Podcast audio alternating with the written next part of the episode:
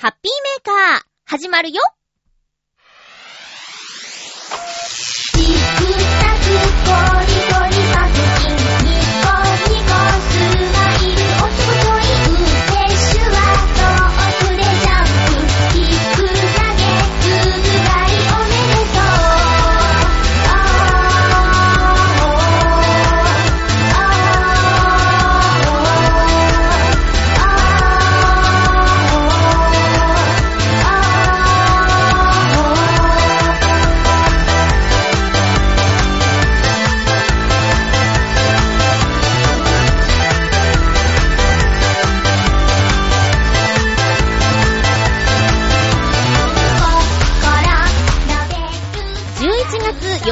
まゆっちょのハッピーメーカー。この番組は、ハッピーな時間を一緒に過ごしましょうというコンセプトのもと、ちょわへよ .com のサポートでお届けしております。11月に入りました。2016年も残すところあと2ヶ月。これ、来月の頭はあと1ヶ月って言うんだよ。きっとあっという間だよ。今日も最後まで1時間、よろしくお願いします。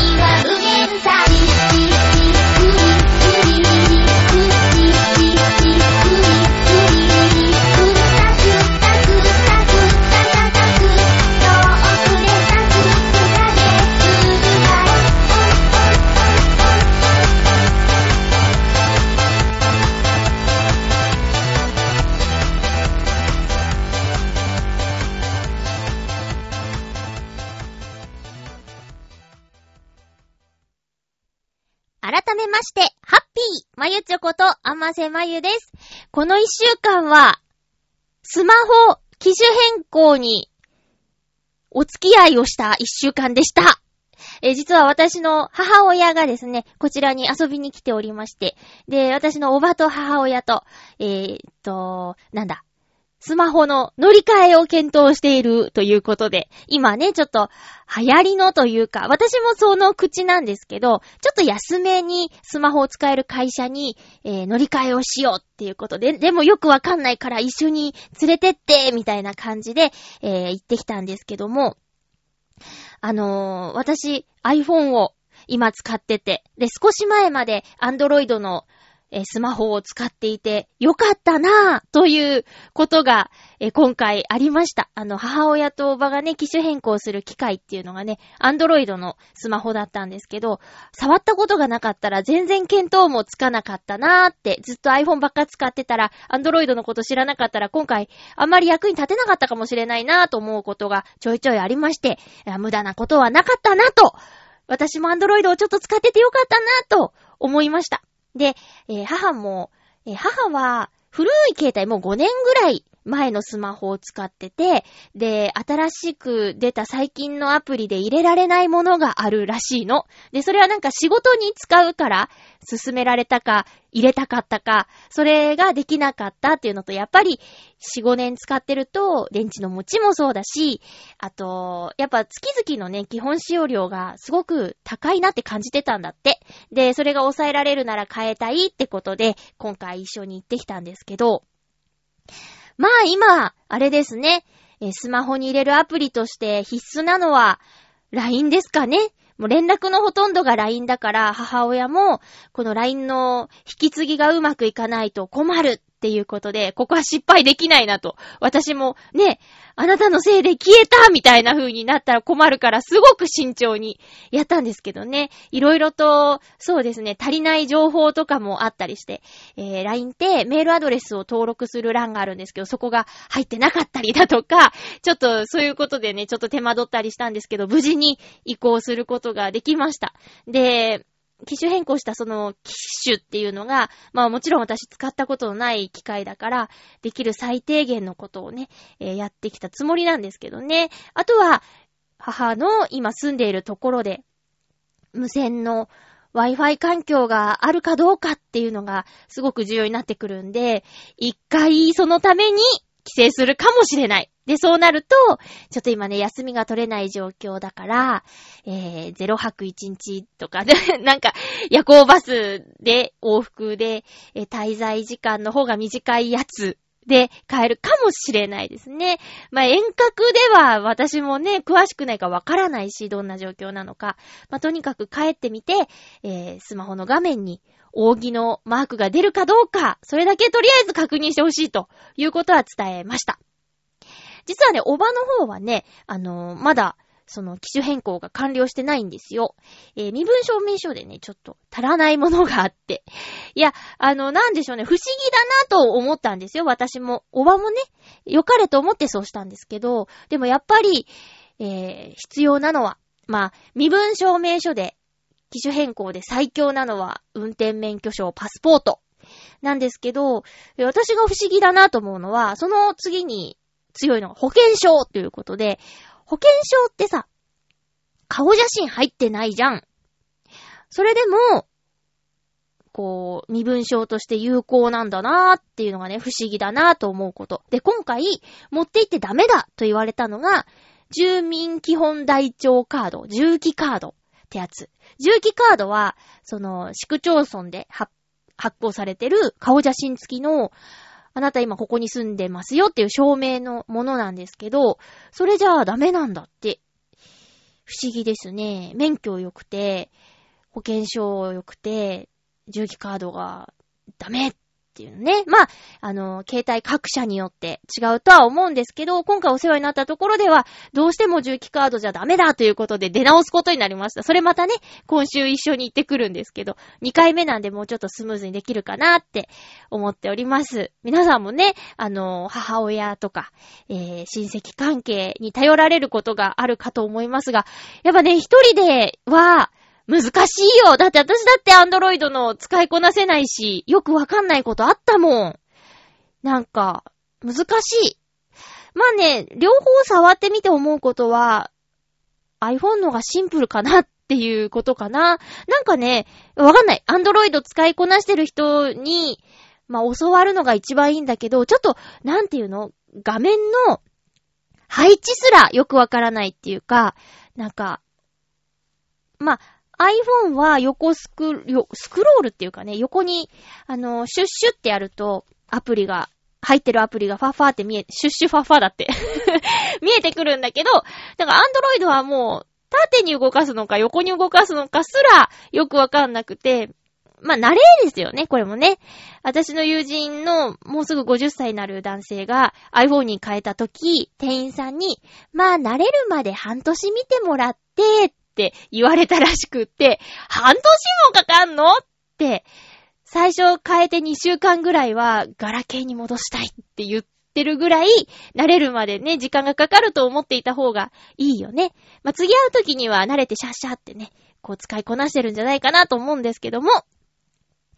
ということでね、今週はちょっと、その時間が結構長かったかな？でね、まあ、母もおばも、あ、おばは私のでちょっと体験したことがあるんですけど、ポケモン GO がやりたいって、なんか欲しいアプリあるとか興味のあるのはどんなものって言われて、一番最初に言われたのが、ポッドキャスト聞きたいって言われたんですよ。で、うっアンドロイドでポッドキャストかと思って。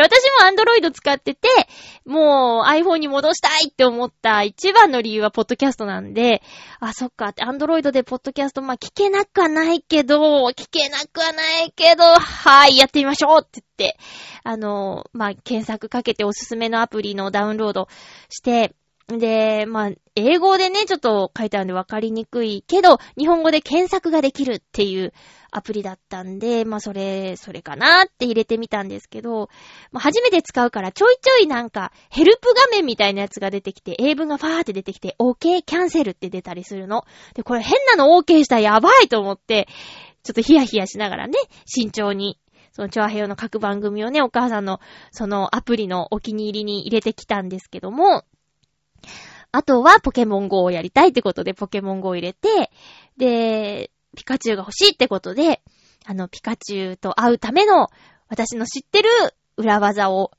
試してみたところ、無事にピカチュウゲットで。やっぱね、あの、こう、モンスターボールをピッと弾いて、あの、捕まえた時は、テンション上がるみたいでね、やったーなんつって。ねえ。まあ、そんなこんなで、あの、スマホ、スマホライフですね。あの、お母さんとおばのスマホライフが、もっと楽しいものになったらいいなとは思うんですけども。はい。まあ、あとね、暗証番号とかパスワードについては本当にまとめといた方がいいなって、いうことは今回ね、ひしひしと感じましたね。それがスッと出てくるかどうかで、かかる時間も随分変わってくるし。あと乗り換えの時の、なんか、今使ってる携帯会社に、あの、えっ、ー、と、連絡するんですけど、なんか番号を発行してもらうために。その時の引き止めっぷりが半端なかった。そりゃそうだよね。離れてほしくないもんね。もうでも決めちゃって動こうとしての番号発行の依頼の電話だから、何を言われてもね、変わるってことは、まずない状況だとは思うんですけど、喋ってる人もお仕事だからしょうがないよね。まあ大変ですよね。本当なんかあの、まあ、仕事とかでね、いろいろ本当にその、携帯について、めちゃくちゃ活用してる人は、仕方がないかもしれないけど、そうじゃない、もう、LINE とメールできればいいや、経路案内、検索できればいいや、ぐらいの人は、ちょっと検討してみた方が、月々の、そのね、通信費が抑えられるんじゃないかなとは思いますね。うん。ということで、今ちょっとお話に出たポケモンなんですが、あの、普通オタが届いておりますのでご紹介します。はい。えー、っと、ハッピーネーム、サソウさん、ありがとうございます。まゆちょハッピー、ハッピー？ポケットモンスター、パールで、ダイヤモンドダストを見たとツイートされていたので、ポケモン続けてプレイしてくれてたんだと思ってたんですが、違ったんですね。笑い。すいません。そう、前回の放送で、あの、笹生さんから教えていただいたダイヤモンドダストを見た。ポケットモンスターの世界でダイヤモンドダストを見たという話をしたんですが、そう、私がプレイを続けていたんではなく、友人が私のために、あの、続けていてくれたということを言ったところ、ちょっとがっかりさせてしまいまして、申し訳ございません。同じシナリオのゲームをもう一本プレイしてくれたお友達に感謝ですね。いや、本当にありがとうございます。ダイヤモンドダストはダイヤモンドパール以降定番になってどのゲームソフトでも見られるようになりましたが、九州がモチーフのソフトでは残念ながら見られる場所はありませんでした。暖かいからね、笑い。その辺ちゃんとしてますね。ところで、細かいことなんですけど、ポケットモンスターダイヤモンドとパールの発売は7年前ではなく10年前で、ああ、僕がプレイしたの、僕がプレイしたのが7年ほど前ということです。ああ、以前のメールで誤解してしまう書き方をしていたら申し訳なかったです。あ、いや、ちょっと私の記憶違いだったかもしれないです。ところで、今月の18日に、いよいよ最新作、ポケットモンスター3とポケットモンスタームーンが発売されます。それに先駆けて今、体験版が無料で配布されています。3DS をインターネットにつなげて、ホーム画面から行ける任天堂 e ショップにてダウンロードできますので、まゆっちょ、リスナーの皆様、興味がありましたらぜひダウンロードしてみてください。3DS じゃないとダメですよ。DS じゃダメです。気になっていたんですが、まゆっちょのゲーム機、DS ですか ?3DS? それではバイビー笹尾さんありがとうございます。そして、本当にごめんなさい、がっかりさせちゃって。え、私のは 3DS です。いただき物です。あの、リスナーさんからのクリスマスプレゼントで、なんか特別の限定版のやつですよ。うん。すごい可愛いの。すごい可愛いの。もうね、これ売ってないやつだからね。いや、売ってたやつかもしんないけど、今、今店頭にないやつですよ。白いボディに、こう特別のイラストが書いてあるやつです。です、です。あ、3DSLL です。でかいやつですよ。あのね、モンスターハンターをやろうって言われた時に、拡張パッドがあった方が動かしやすいみたいなことでね、進められて拡張パッドつけたらもうすごいボリュームですよ。ドーンって。ドカーンってなってますよ。えー、3DSLL です。白いボディです。いやーね、そうですか。あ、九州が舞台のポケモンってなんていうやつ？まあ、調べれば出るかな？ちゃんとね、その、あったかいところではダイヤモンドダスト見れませんよっていう設定があるのが素晴らしいですね。さすがです。サンムーンやるんですか？ちなみに、その、えーダイヤモンドとパール、両方プレイしてくれた友達は、今度、ブラックをやるそうです。あ、ブラックホワイト？うん。で、今度は私じゃなくて。私じゃなくて、あ、ポケモンやってみたかったんだっていう別の友人と。あ、ちなみにその別の友人は、ダイヤモンドパールクリスタルのクリスタルをやっていたそうです。で、私挫折して、ブラックホワイト。ブラックホワイトって、あの、3個目ないんですよね。だから2人でやるんだって。で、そうなってくるとさ、なんか、こう、仲間外れ感っていうかさ、私だけ、そっか、つって、まあ当たり前だよね。挫折しちゃったから。へへん。あの、彼らはね、あの、安くなったゲーム、古くても安くなったゲームを、あの、楽しむ系の人たちなんで、最新作は買わないっぽいですね。うん。ちなみに、えっと、ダイヤモンドパールはね、7、800円で買ったかな？うん。で、今回のは、1000円切ったら買おうって、ブラックホワイトのこと言ってたんですけど、1180円からなかなか落ちなかったから、もう、じゃあ1180円でやろうって、買ったみたい。ブラックとホワイト。はい。なんか順番にやっていくみたいなこと言ってたけどね。どうなんでしょうか。なんか、ブラックホワイトについての、あの、アドバイスや、えー、見どころとか、おすすめ情報とかあったら、笹生さんまた、レクチャーよろしくお願いいたします。これから寒い季節になるけど、寒い季節になるけど、もうダイヤモンドダストを見れる日はないんですかね？ちなみに。またあったらね、また見たいな、綺麗だったんだよ。うん。笹生さんお便り、ありがとうございました。それでは、コーナー行きましょう。ハッピートークハッピートークのコーナーです。今回のテーマは、寒い季節に飲みたい、ホットドリンクというテーマにしました。お便り届いておりますよ。ありがとうございます。まずは、ハッピーネーム、コージーアットワークさん。ありがとうございます。まゆっちょハッピー、ハッピー？最近、飲むものといえば、コーヒーばかりです。砂糖もミルクもいらないので、ブラックで、夏でも冬でもホットコーヒーです。あ、夏でもホットコーヒー。長い間、胃の具合が良くなかったのが解消した途端、このありさま。あー、でもコーヒーって美味しいなー。いえ、私は日本茶の問屋の息子なので、こんなこと言ってると、実家の商売の邪魔ですけどね。では、ということでありがとうございます。そうですよね。以前プレゼントでお茶いただいて、ほんと美味しかった。なんかさ、美味しい緑茶って、なかなか自分で買わないよ。その、うーん。やっぱ、お茶は、なんだろうな。こう、一人でね、いると、あまりね、こう、急須に茶葉を入れて、緑茶の茶葉を入れてっていう感じじゃなくて、ついあの、粉末のやつ、買っちゃうんだよね。お寿司屋さん、回転寿司屋さんとかにある、あの、粉のやつ、耳かきみたいなやつでペイって入れるやつにしちゃうんですけど、この時はね、しっかりとした茶葉をいただいて、やっぱ香りが違うなって思った。美味しかったーじゃなくて、コーヒーなんですね。お茶問屋の息子さん、コーヒーが好き。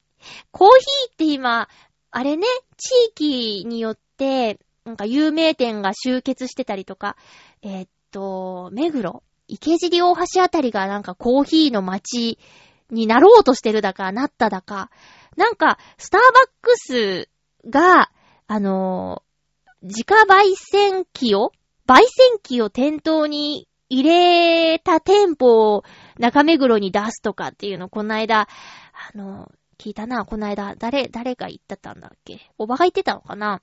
うん、らしいよ、みたいなこと言ってて。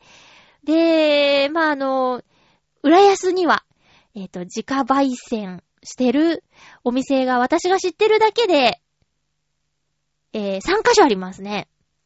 あの、コーヒー豆ね、最初白い、白っぽいんですよね。緑系がちょっと入った、白地にちょっと緑がかったようなお豆を、こう、ザラザラザラっていう回しながらね、いって、えー、時間かけて。で、だんだんいい香りしてきて。で、そこで、こう、削って。削って？削るって言わないか。引いてか。コーヒー豆を引いて、そしたらまた香りが良くてって。私はコーヒーを飲むとお腹を壊す体質だったんですけど、最近そこまでじゃなくなったかな。でも体調によってなのか、タイミングによっては、コーヒー飲むとお腹痛くなったりとか、まあ、コーヒーのせいなのか、ミルクのせいなのかよくわかんないんですけど、その、カフェオレ？カフェオレ飲むとなんかお腹痛くなるとか、ちょ、ちょっとあったんですけどね。でもね、最近はなんていうか、あの、何用と何用は飲むって決めたぐらいからは、そんなに変じゃなくなった。大丈夫になったよ。夏もホットか。へぇ。いや、美味しいし、香りがね、やっぱいいですよね。あと、私にとっては、カフェインが、目覚まし効果があって、すごい、すごい効いちゃうんでね。さっき言ったように、飲む曜日を決めないと、あの、変な日に飲んじゃうと、目が冴えて、夜勤前に眠れなくなっちゃうっていうことがありますね。コージアットワークさん、ありがとうございました。続きまして、テーマには、ハッピーネーム、サバのみそ煮さん、ありがとうございます。まゆちょさん、ハッピーです。ハッピーです。温かい飲み物ですが、甘酒なんかいいですね。というか、夏の間も夏バテ防止で冷やした甘酒を飲んでました。甘酒は江戸時代は夏の飲み物で、俳句では夏の季語なんだとか。書いてたら飲みたくなってきましたので、スーパーに行ってきまーす。ということで、サバの味噌煮さんありがとうございます。甘酒。あのー、大晦日とかね、お正月に神社とか行くと、振る舞われてたりしますよね。私実は、ごめんなさい、甘酒がね、苦手なんですよ。なんていうか、子供の頃に飲んで、ちょ、その時に合わないってなっちゃって、からの飲まず嫌いなんですけどね、それ以降口にしてないっていうか、うん。でもその、夏に、夏バテ防止にいいみたいなのは、今年、去年かな？去年テレビとかで見て、うちに一個、あの、缶の甘酒が入ってます。でも、買ってみたものの勇気が出ず、飲まないで、えー、一夏超えてしまいました。どうなんでしょうね、賞味期限的にね。ホットの甘酒、なに、スーパーで、たまにさ、袋に、こう、白い、なんていうか、うにうにしたやつでね、甘酒の元みたいなやつ売ってますよね。で、家に帰ってきてあれお湯とかで溶かすのかな。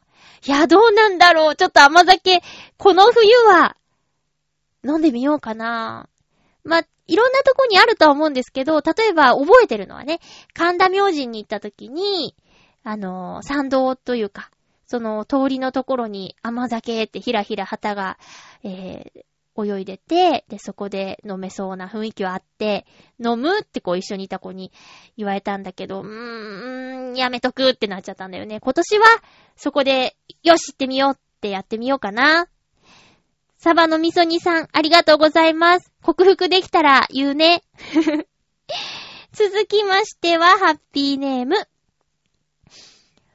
フクロウのキッさん、ありがとうございます。まゆちょさん皆様、ハッピー、ハッピー？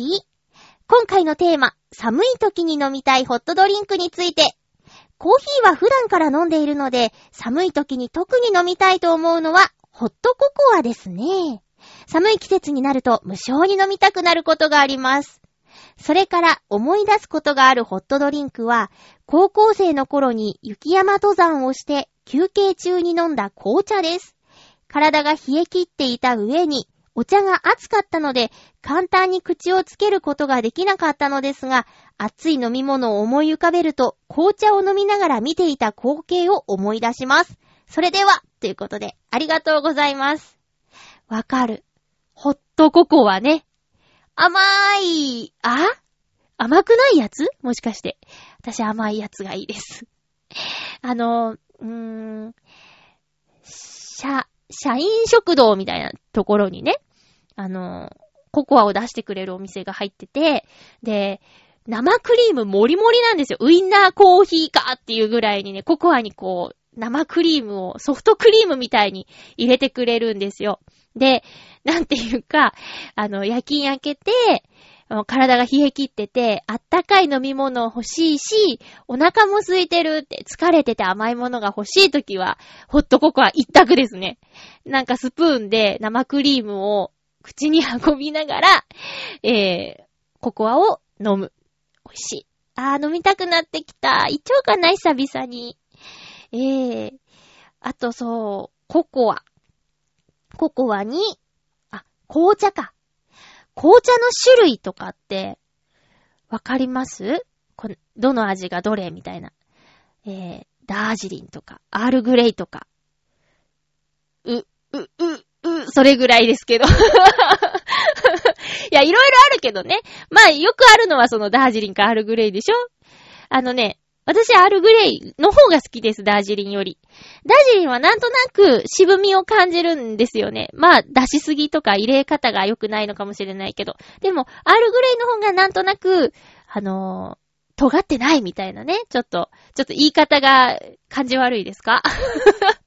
詳しくないくせにみたいな。な、あ、わかりやすいのは、マックの紅茶はアールグレイです。あ、ホットはどうなのかな？マックのアイスティーはアールグレイですね。あのバランスがちょうど良いと思います。うん。で、うちで選んで買うときは、基本はアールグレイですね。うん。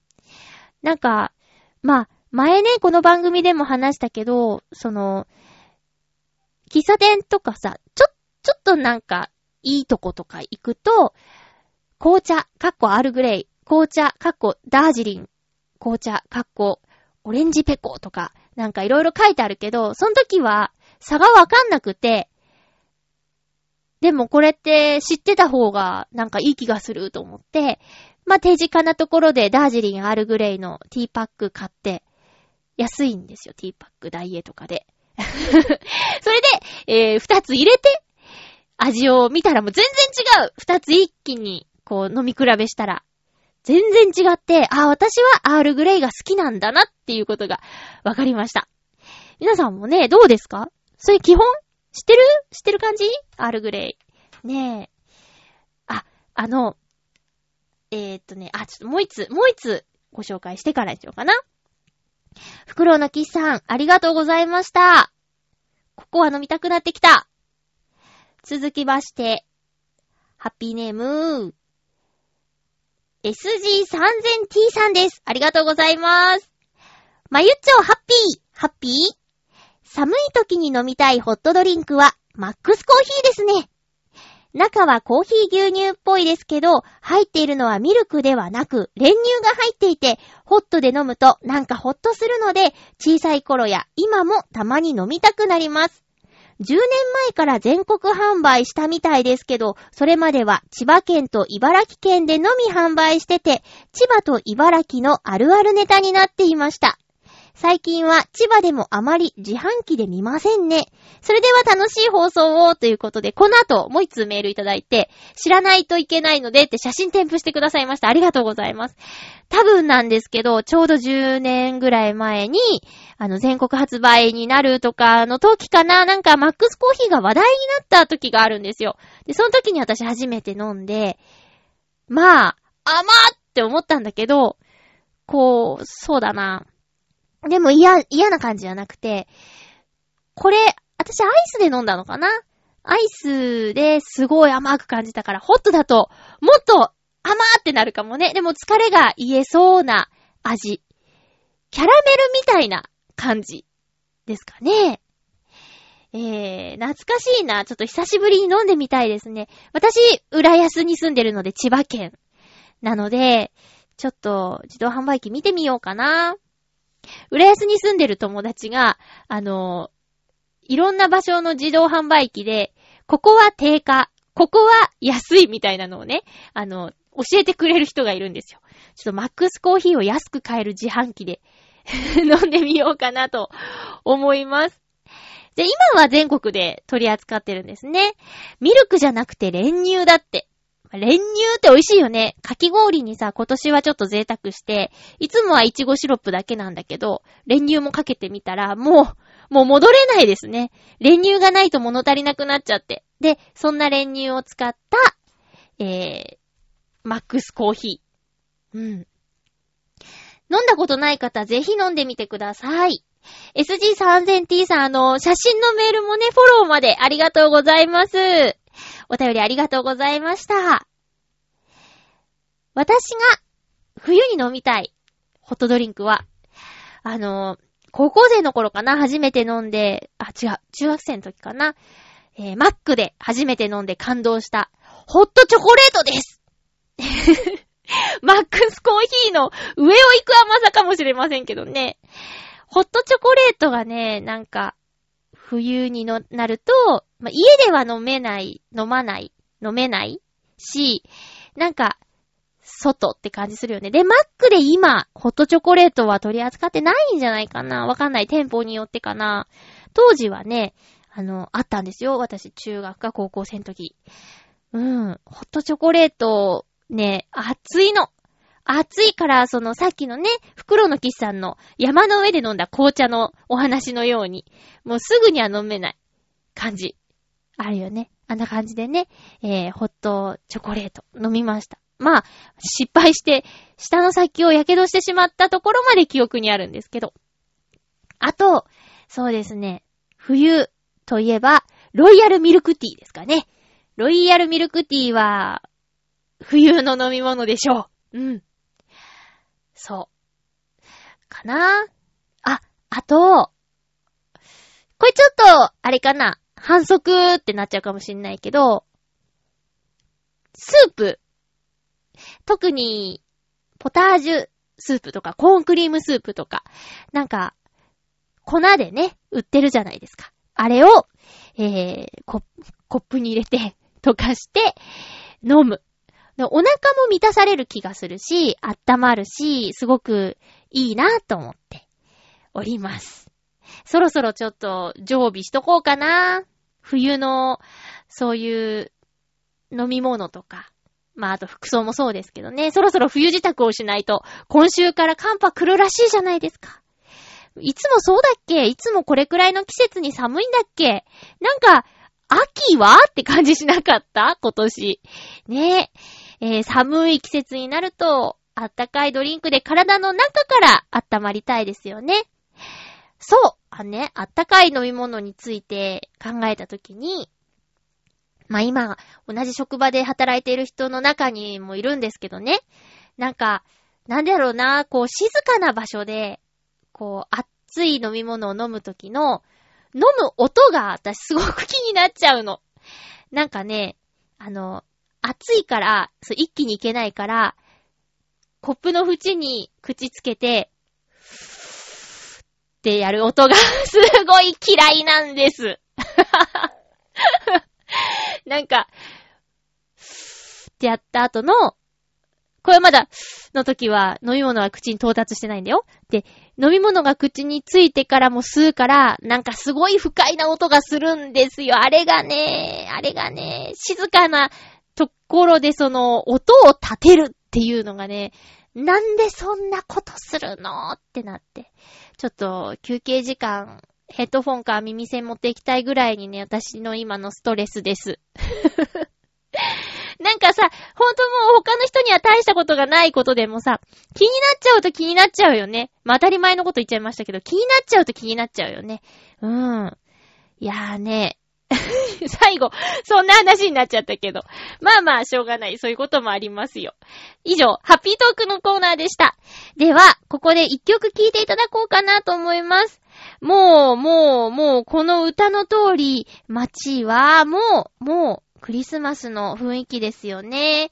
ハロウィンが終わったらすぐクリスマスですよ。ノートノーツのアルバム、ハピオロジーの中から、ブルークリスマス聴いてください。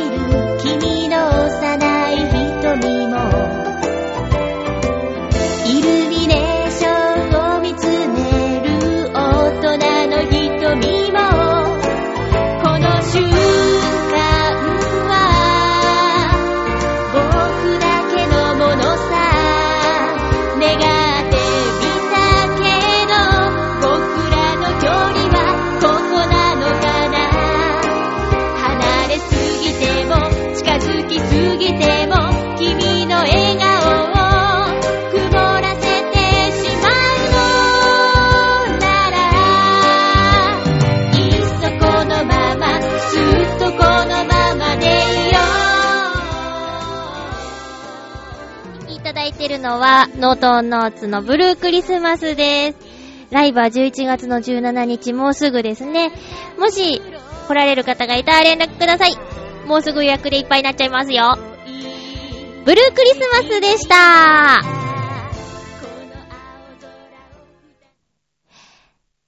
テーマにもう一通いただいていました。えーと、大空と大地の中でさんからのお便りをご紹介します。すいませんね。まゆっちょ、皆様、ハッピー。大空と大地の中でです。ありがとうございます。今回のテーマ、ホットドリンク。私は、缶のブラックコーヒー、コーンポタージュ、そしてペットボトルの緑茶です。たまに近くのセブンイレブンで買います。ほとんどがブラックコーヒーです。なぜなら、眠気覚ましに効果があるからです。特に夜は一段と寒くなるので、これを飲んで寒か、寒さをしのぐこともあります。緑茶はダイエットや虫歯予防、食中毒予防、それに血糖値を下げたり、風邪をひかない効果があります。外出から戻ってきたら、お茶でうがいすることもあります。ということで、ありがとうございます。すいません。えー、コーヒーは私と同じ眠気覚ましですね。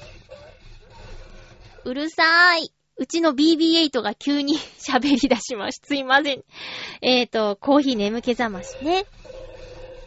緑茶にダイエット効果や虫歯予防、食中毒予防があるのはちょっと知らなかったな。血糖値下げる。へー、いろいろ、その効果を意識して飲んでるんですね。ごめん。うちのおもちゃの BB8 が急にうなり出した。うえー、すいません。これマイクに入ってんのかな？ごめんなさいね。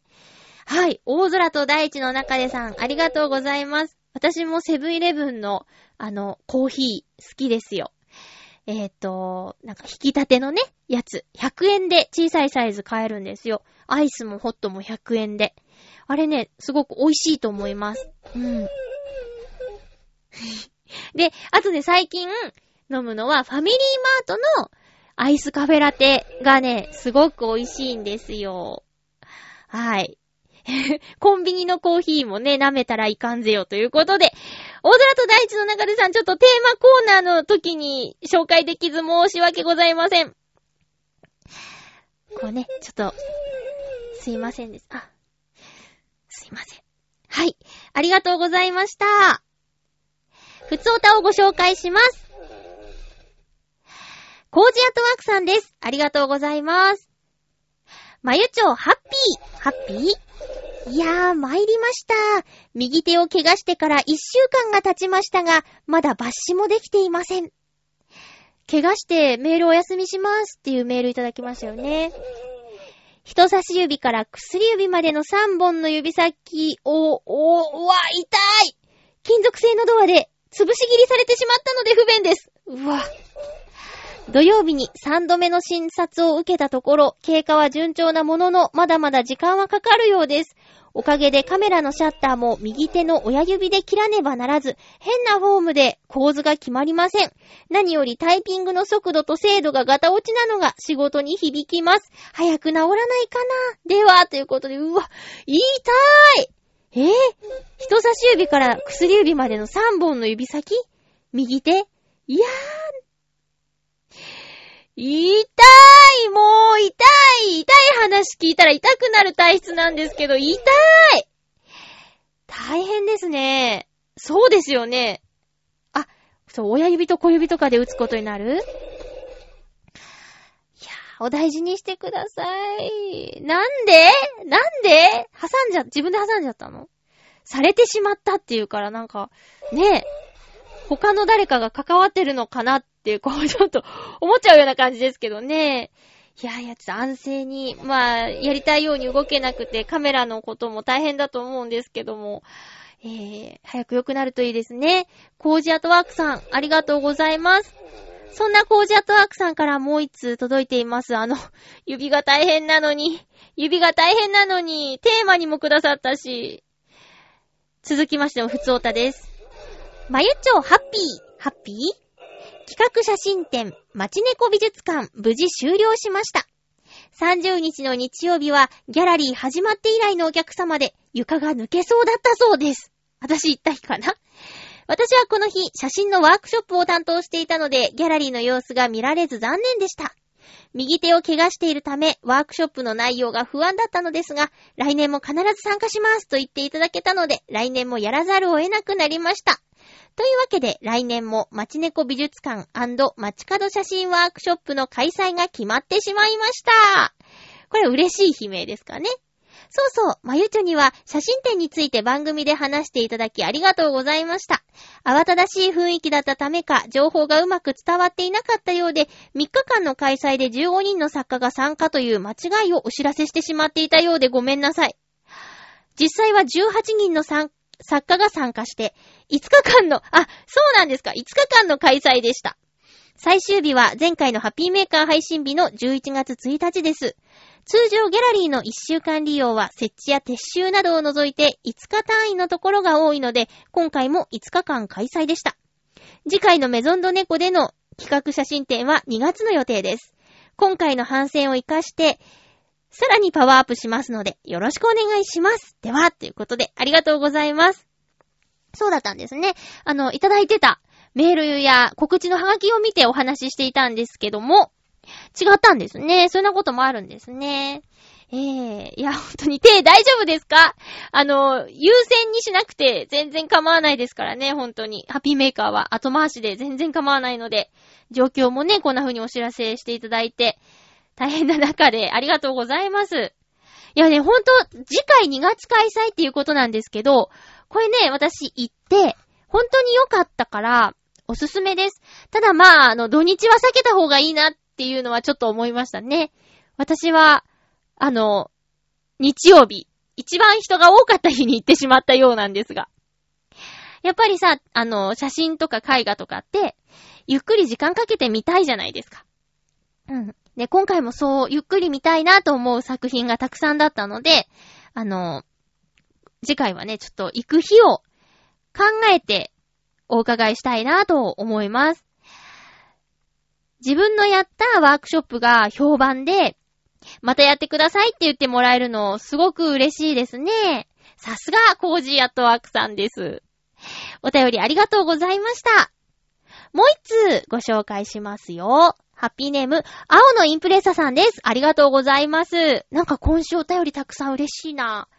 まゆちょさん、ハッピーでございます。ハッピーでございます。まゆっちょさんはカレンダーを買いましたか？僕はスバルのカレンダーを狙っております。発売が今月なので楽しみですな。そうそう。来年の話になってしまいますが、千葉県の幕張メッセでオートサロン2017に向けて準備をしておりますぞ。もちろん、例のホテルを予約指定しておりまして、スイカは常にチャージはフル満タン状態。あとは持ってくるものを用意しておけばいいのでね。ではまた。ということでありがとうございます。持っていくものですね。持っていくものを用意ですね。持ってくるものをじゃなくてね。青のイプレッサさん面白いな、なんかな。そのメールの文章がちょっとたまに変ですよね。えー、もう来年の準備をしてるんですね。東京オートサロンって何月にやるの？それによってさ、だって来年の、さっき言ってた2月だったらもうあっという間だし、来年の秋だったら1年後だし、どうなんですかね？ホテルの予約は1年前ぐらいからやるか。で、この時期にってことはやっぱ秋とかなのかな夏だっけまあ、多分毎年オートサロンの内容のメールいただいてるけど、春、春かな夏、真夏じゃなかった気がすんだよね。春かなカレンダーですか？カレンダー私もうね、来年のカレンダー買いましたよ。手帳も買いましたね。100均で。え？だって、十分だもん。その、なんか、ポスターや絵画として、えー、見る用のがね、もしあれば、それは別なんですけど、とにかくスケジュールを書き込むんだったら100円ショップの、あのー、カレンダーで十分ですよ。で、それで浮いた分ね、ちょっとカフェ行ったりとかさ。だって、カレンダーってさ、1500円以上しない？その立派なやつって。壁掛けのさ、やつとかって。で、手帳もね、1000円以上するでしょ？でさ、最近の100円ショップの手帳のクオリティ、十分です。私、この2016年の手帳、100円ショップですよ。持ち歩くのはね。あの、家用のやつ、日記とか、記録用のやつは、ほぼ日手帳っていうの、えらい高いやつ使ってますけど、ほぼ日手帳知ってる？これ、ほぼ日手帳で検索したら、すぐサイトが出てきますけど、あの、コピーライターの糸井重里さんらが作った、えー、手帳ですね。で、あのね、紙がすごいいいんですよ。でね、1日1ページなんですよ。1日1ページの手帳で、まあもちろんマンスリーの欄もあるけど、でもそのね、365日分の紙と、あとメモ欄とか、それ以外のページもあるとしたら、すごく分厚くなっちゃうと思うでしょ？それがさ、いい紙なんで、薄いんですよ。まあ、一般的な文庫本サイズをイメージしてもらって、あの、たまに薄いのあるけど、それじゃなくて、うん。まあまあ、本、本ぐらいかな。で、あ、じゃあ、裏写りしちゃうんじゃないの？って思うでしょ？紙が薄いんだったら。それがさ、大丈夫なんですよ。ほぼ。それは油性とかはダメよ。油性の、あの、マッキーとかで書いたらそりゃダメだろうけど、えー、中にはね、ユーザーさんの中には、あの、絵日記みたいにしててさ、水彩絵の具で色つけてる人だっているんだよ。そんな薄い紙なのに。まあ、絶対映らないってわけじゃないですけど、この紙の薄さの割にっていうイメージで。だって多分普通の A4 のコピー用紙とかに水彩絵の具で書いたら裏ベロベロになっちゃうでしょ。そういうんじゃないよっていうことよ。ちょっとね、もしよかったら、えー、っと、ロフトかな？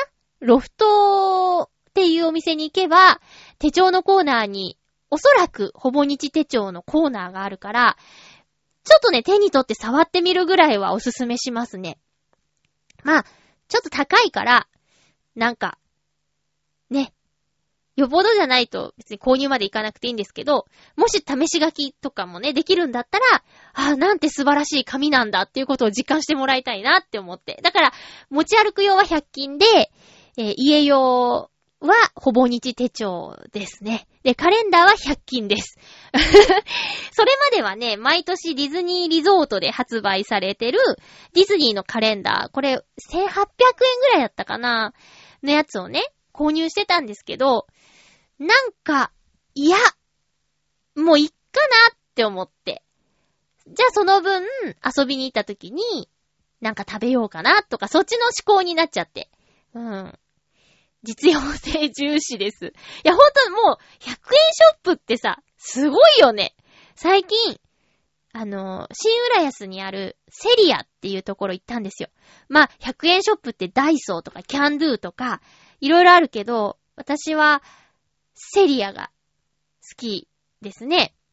セリアのグッズって、なんか、なんかおしゃれに見えるんですよ。かわいいんですよね。で、ダイソーは、たまに、300円とか500円とかのあるでしょまあ値札ついてるけど。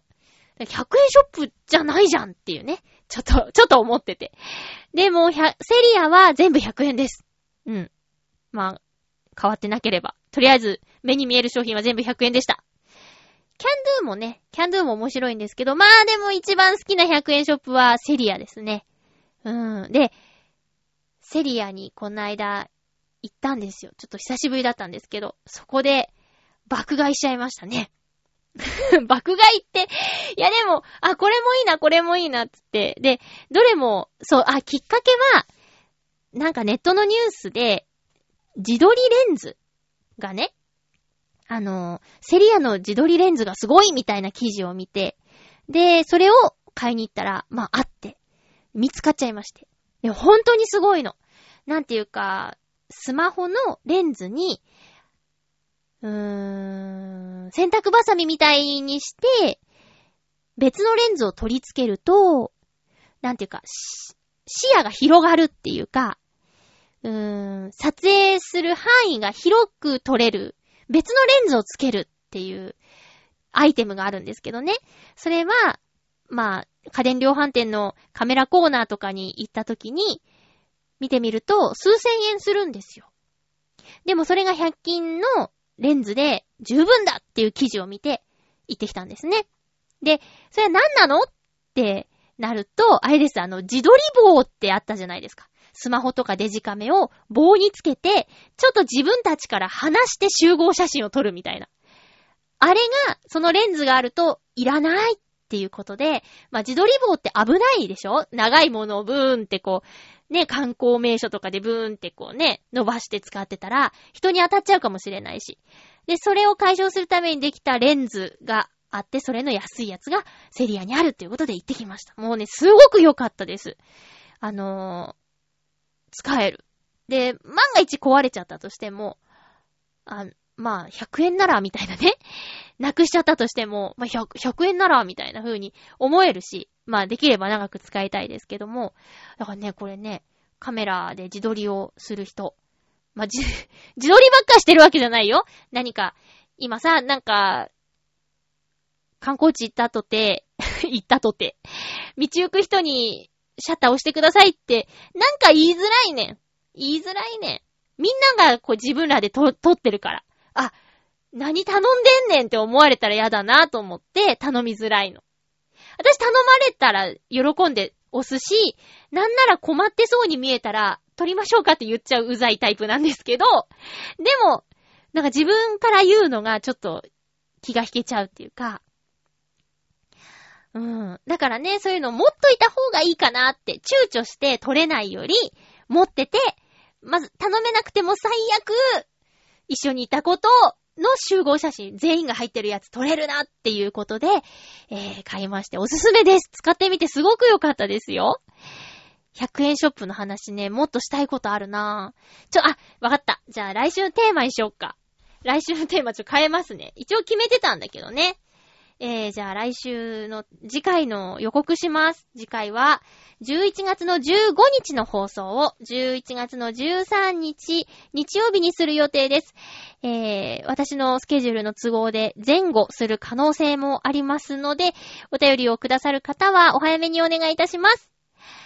テーマは100円ショップ。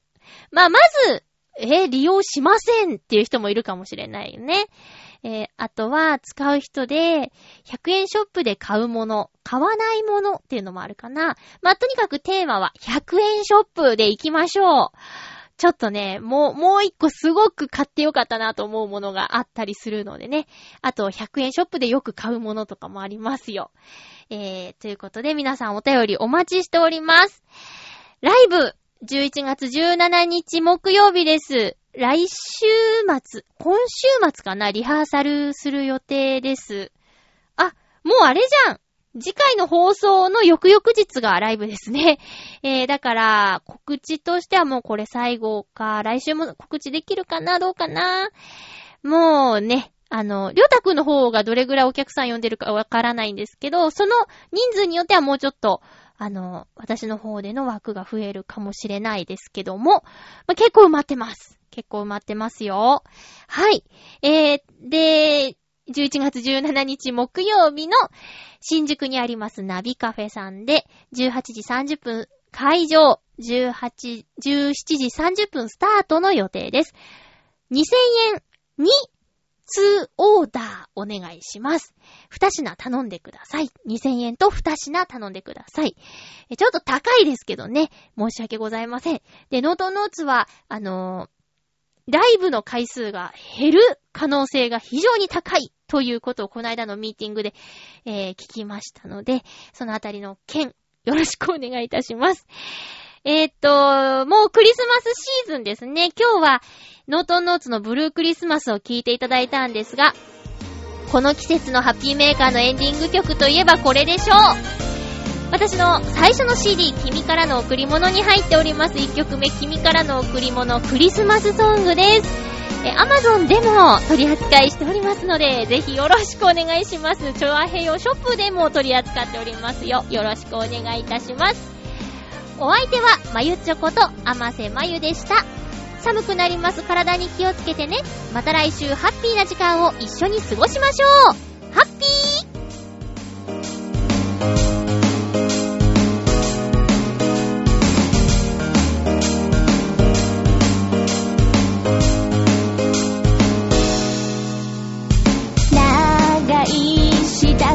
でつまらない喧嘩をしてみた。